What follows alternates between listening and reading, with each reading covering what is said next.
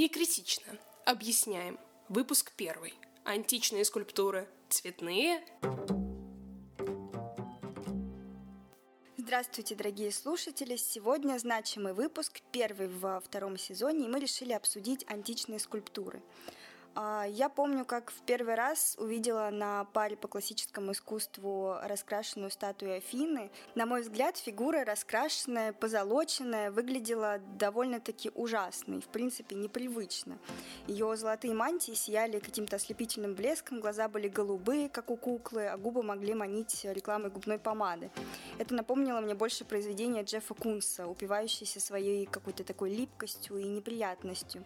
И в целом мы намного более привыкли к классическим скульптурам, которые мраморные, то есть где видно, видна каждая прожилка мрамора, где мы можем, а, как у какого-нибудь проксителя, проследить, насколько прозрачен материал и насколько идеально созданы эти скульптуры, но вот когда мы видим раскрашенную фигуру, мы всего этого, всего того прекрасного, о чем писали а, многие искусствоведы, мы этого и не видим, не замечаем.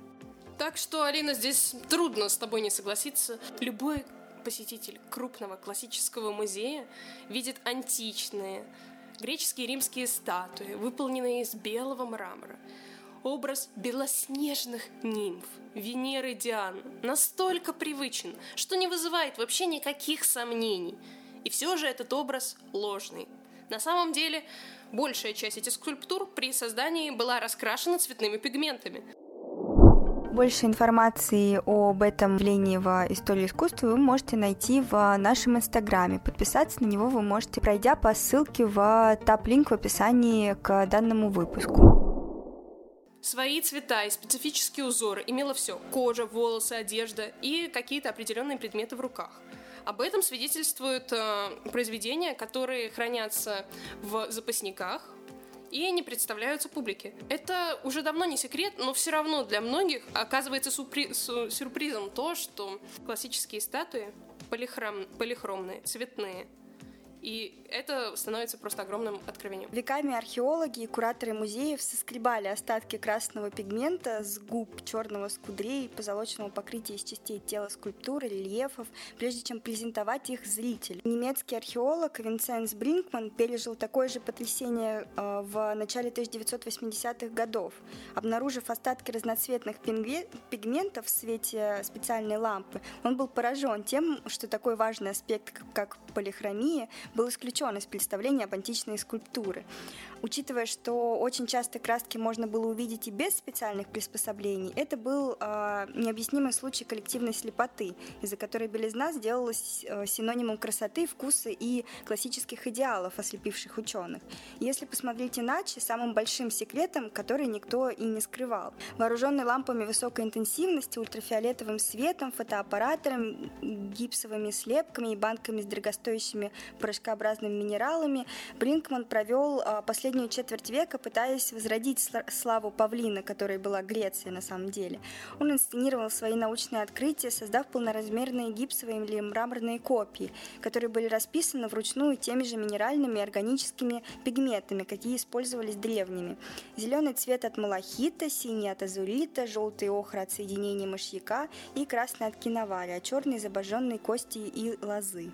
Так что на самом деле трудно сказать, Почему мы думаем об античных статуях как о монохромных белых? Что это? Результат ошибки или стечения обстоятельств?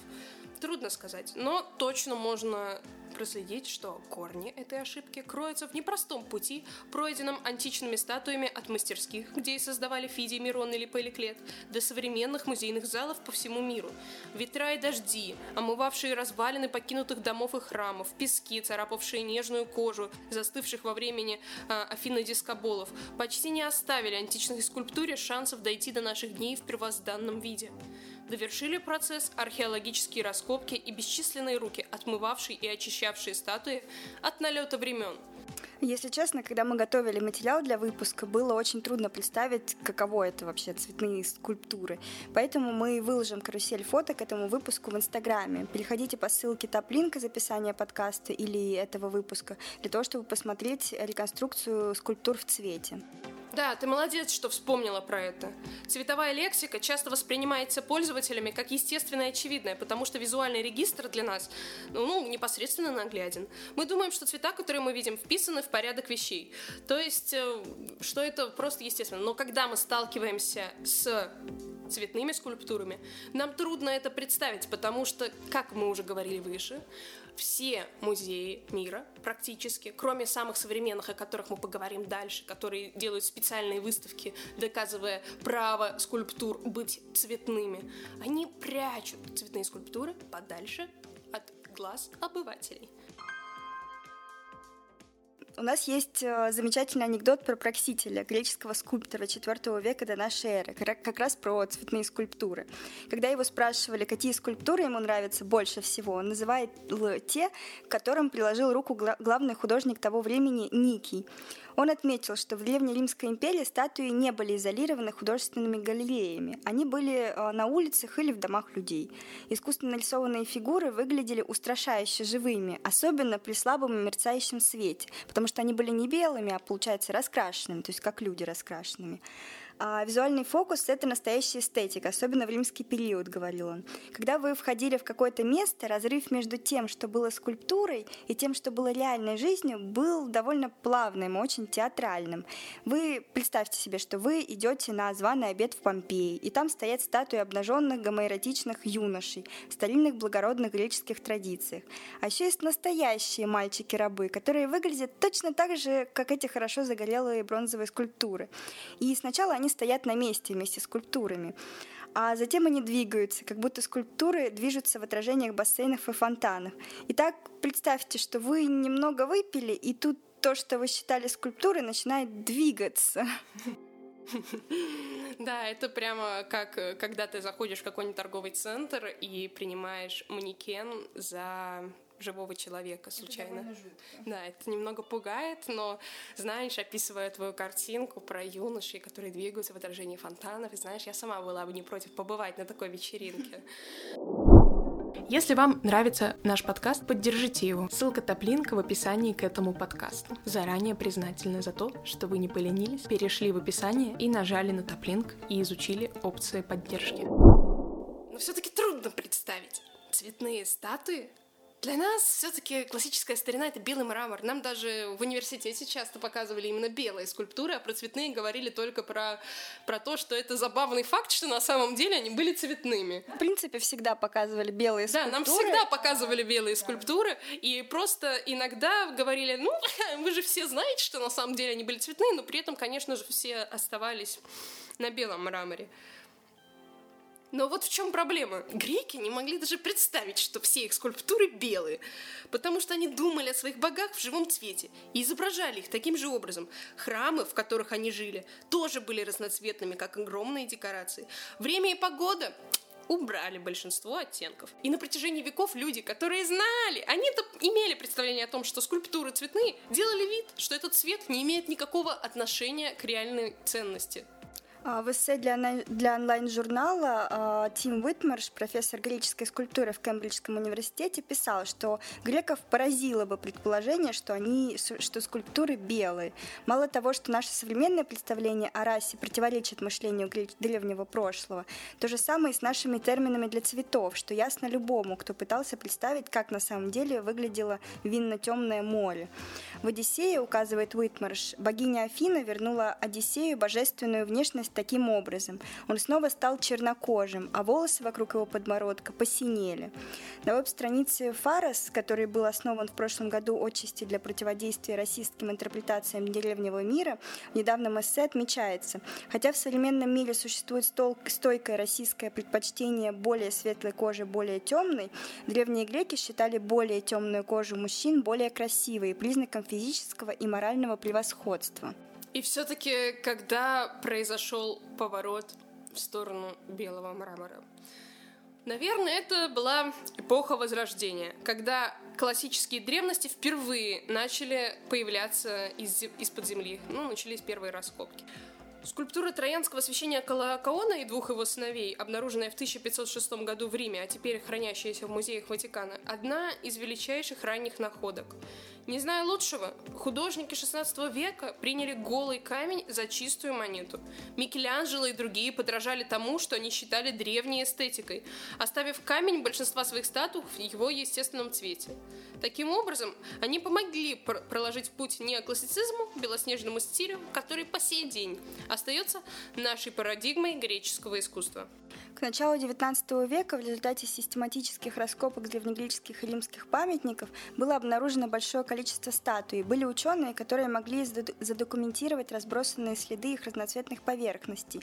И вообще в XIX веке произошел такой поворот к античности, ко всему старинному. Все, вот, все этим очень увлекались, всем было это очень интересно.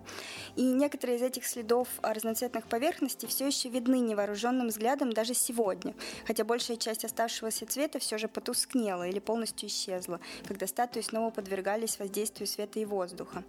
Часть пигмента была стерта реставраторами, чьи действия, хотя и были сделаны из лучших побуждений, были равносильны, равносильны вандализму. В XVIII веке археолог, пионер и историк искусства Иоганн Ахим Винкельман решил рассматривать голые каменные фигуры как чистые, если хотите, платоновские формы, еще более возвышенные из-за их строгости. Чем белее тело, тем оно красивее, писал Винкельман. Цвет способствует красоте, но это не красота. Цвет должен иметь второстепенное значение при рассмотрении красоты красоты, поэтому, потому что не цвет, а структура составляет его сущность. Несмотря на растущее количество свидетельств обратного, первостепенной была все-таки точка зрения Винкельмана. В последующие века антиквары, которые представляли себе э, цветные статуи, были отвергнуты как чудаки, а проблемы, которые они бросили, все же игнорировали. Ну и первым чудаком который внес смуту в общественное сознание и говорил о том, что древние статуи были раскрашенными, был Картмер де французский исследователь архитектуры, скульптуры и рисунка, автор множества литературных трудов и реконструкции античных памятников. В книге 1815 года «Юпитер Олимпиец» или «Искусство античной скульптуры в новом свете» он впервые рассказал о своем открытии, о том, что скульптуры-то вообще-то цветные, а также проиллюстрировал эту новаторскую позицию 31 раскрашенной гравюрой – Разумеется, его идеи были приняты крайне холодно, а открытия практически проигнорировали. Следующие попытки представить искусство древних греков в оригинале принадлежали не археологам-музейщикам, а художникам, в частности викторианцам. Правда, их попытки были основаны главным образом на фантазии и личном вкусе. Например, на картине сэра Лоуренса Альматадемы «Фиди и флис Парфенона» изображен греческий скульптор, проводивший для Перикла и других важных афинских деятелей экскурсии по скульптурам Парфенона Парфенона, расписанным в густых кремовых и охровых тонах. Кстати, эту картину вы можете увидеть в нашем инстаграме. Кликайте. Впоследствии история с полихромией скульптур пережила немало взлетов и падений. Однако в большинстве музеев скульптуры представлены все еще благородно белыми. А, но не будут же их прямо сейчас раскрашивать. А, но все же некоторые кураторы ведут работы по внедрению цвета в скульптуру. Сейчас Марк Эббе, профессор университета Джорджии, и Джулия Ван Вухлис из университета Индианы обдумывают, как вообще представить статуи в цвете. Планируется использование цифровых технологий. Возможно, в течение дня на них будет проецироваться цветной свет, раскрашивающий статуи. Другим вариантом является видеоролик, который будет сопровождать выставку и показывать, как постепенно, этап за этапом происходила роспись роспись римских скульптур. Но стоит признать, что все эти цифровые технологии – вещь не из дешевых.